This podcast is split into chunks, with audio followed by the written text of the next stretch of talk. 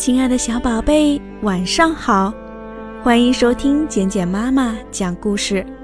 今天晚上，简简妈妈要给小宝贝讲的是关于小裁缝丁姆的故事。在假期开始的头一天，丁姆裁缝的三个朋友遇上了倒霉事情。比诺忘记了关厕所的小管子。当他从学校里回来时，屋子里已经遍地是水了。布列达在赶着把功课做完，他把作业最后一行写成“明天放假”，应该是明天放假。而他写完后却连看都没有看一次。不过最倒霉的还是波尔科，他迟到了。他把左脚上的皮鞋穿到右脚上去，而他的左脚却穿着一只拖鞋。他穿上了大衣，却忘记了扣扣子。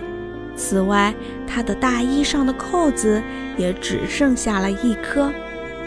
波尔科在街上拼命赶路，风吹得很大，不一会儿功夫就把他的大衣吹走了。风把大衣吹到了树上，吹到了屋顶上。我的大衣，我的大衣！波尔科大叫起来：“救命啊！”街上的行人都调转身来，停下脚步，就像波尔科一样，也向空中呆望。大衣在屋顶上飞，像一架滑翔机一样。他似乎玩得很高兴呢。他在东飘西飘了一阵子之后，就落到一个烟囱口上。把烟囱整个儿堵住了，烟找不到出路，就从屋子的窗口冒出来。人们都以为这个屋子起火了，大家都急了，吓懵了。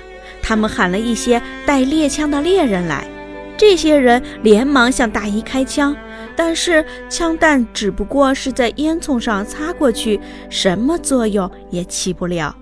而大衣呢，则逍遥自在，摆弄他那两只空洞洞的袖子，从这个屋顶飘向那个屋顶。波尔科感到惭愧极了，他藏在一个角落里，闭起眼睛，再也不敢看他。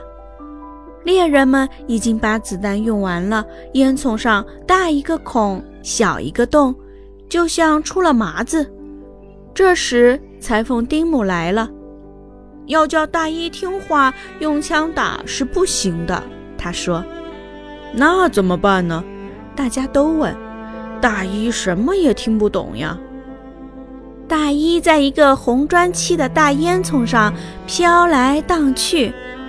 丁姆爬到屋顶上喊了一声：“大衣，大衣，瞧，我给你带来了一件让你高兴的东西。”崭新的漂亮扣子。